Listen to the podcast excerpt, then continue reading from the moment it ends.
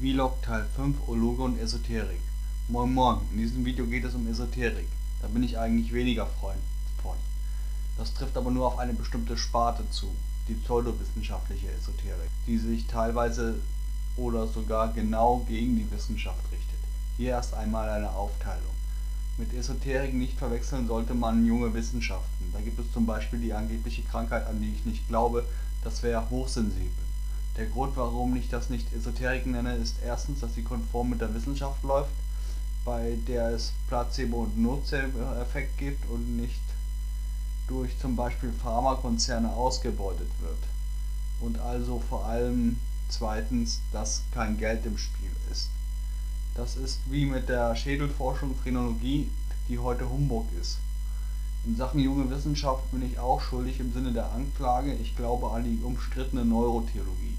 Bei der Neurotheologie glaubt man, dass Dinge wie Beten und Meditieren Einfluss haben aufs Gehirn, physisch.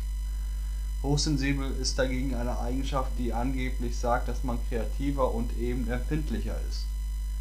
Keine der beiden Wissenschaften ist richtig bewiesen. Es geschieht aber auch nichts Schlechtes, wenn man daran glaubt beziehungsweise nichts Teures.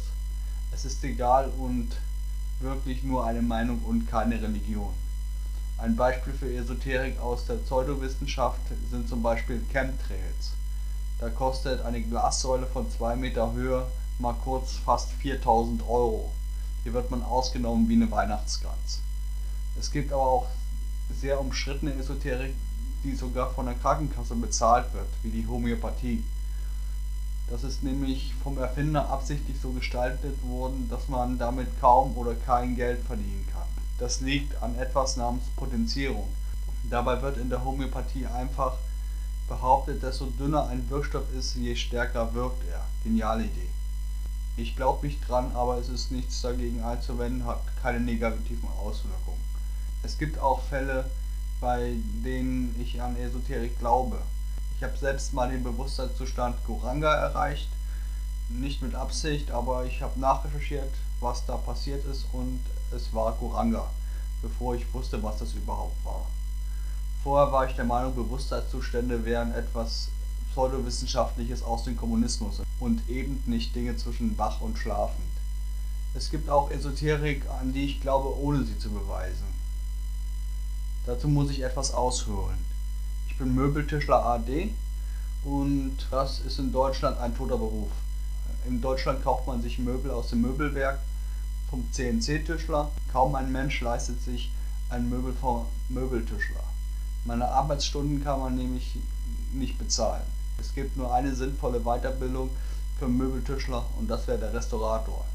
Vor meiner Krankheit war das mein Plan. Schön mit einer eigenen Werkstatt und 300 Jahre alten Brettern. Da ist nämlich Kohle drin. Ich habe gleich bei zwei alten Meistern gelernt, einmal in Deutschland, einmal in Frankreich. Da gibt es sehr viel zu lernen, weil der Tischler ein uralter Beruf ist. Mein Berufsschulmeister hat direkt gesagt, wie stolz wir sein können, denselben Beruf wie Jesus zu haben. Der war für drei Monate mit seiner Autorität in der Klasse unten durch. Tischler ist so etwas wie Maurer und die Freimaurer kennt wirklich jeder. Tischler haben auch ihre Rituale. Das Wissen ist, wie gesagt, uralt. Das Glück für uns Europäer ist, dass die Kirche sich nicht in die Gilden eingemischt hat und, und das ganze Wissen unverklärt erhalten blieb. In Asien sieht es anders aus. Da wurden die Berufe durch die Industrialisierung zerstört. In Japan war es der Kaiser, der zum Beispiel im Alttempel die Industrialisierung vollzog.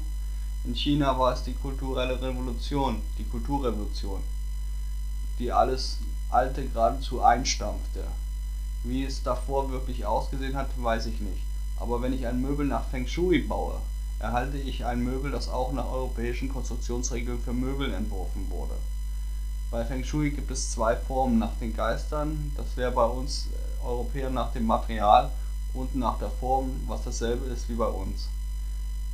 Sie sprechen aber dauernd von Geistern und Dämonen. Meine Schlussfolgerung, die Asiaten haben dieselben Konstruktionsregeln wie wir Deutschen.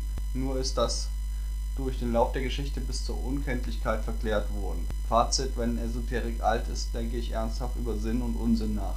Danke fürs Zuschauen, lasst einen Daumen da und oder kauft meine Bücher Hardy Klemm beim Ebosun Verlag. Tschüss!